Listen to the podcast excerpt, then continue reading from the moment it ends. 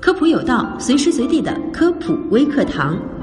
今年的央视三幺五晚会曝光了银联要求各家银行自动开通闪付功能，闪付交易时不需要输入密码，不需要与刷卡机紧密接触，这样就使得银行卡存在资金被盗刷的风险。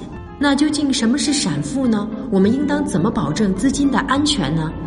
简单来讲，闪付就是一种一挥即付的支付体验，在一定额度内不需要输入密码和签名就能完成支付。银联小额免密免签是中国银行联合各家成员机构于二零一五年推出的，具有便捷和高效的特点。那哪些银行卡具有这些功能呢？当前，多数银行新发的银联芯片卡多默认开通了小额免密免签支付功能。同时，银联官网公开的信息显示，如果持卡人希望关闭该功能，可以联系发卡行进行关闭。目前，大部分发卡行已经支持关闭此项功能，而目前已经有多名持卡人因此项功能出现了卡片被隔空盗刷的情况。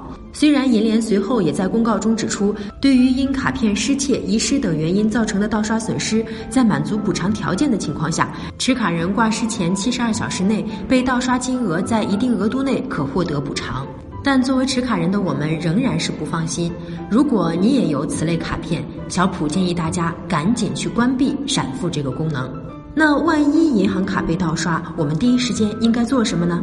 首先，第一时间给发卡行打电话，要求银行停止支付并申请冻结。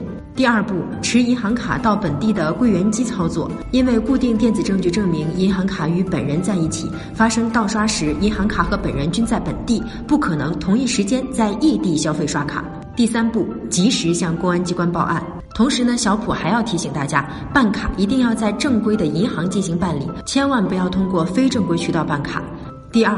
不要在非正规的商铺刷卡，不随便刷卡。第三，废旧或过期的银行卡一定要及时办理销户，并且把卡片磁条销毁，千万不要随意丢弃哦。第四，网上的不明链接千万不要打开。第五，不要添加陌生公众号或者是个人的微信号，以免个人信息泄露，为财产安全埋下隐患。好了，以上就是本期科普有道的全部内容了，非常感谢您的收听，下期我们不见不散。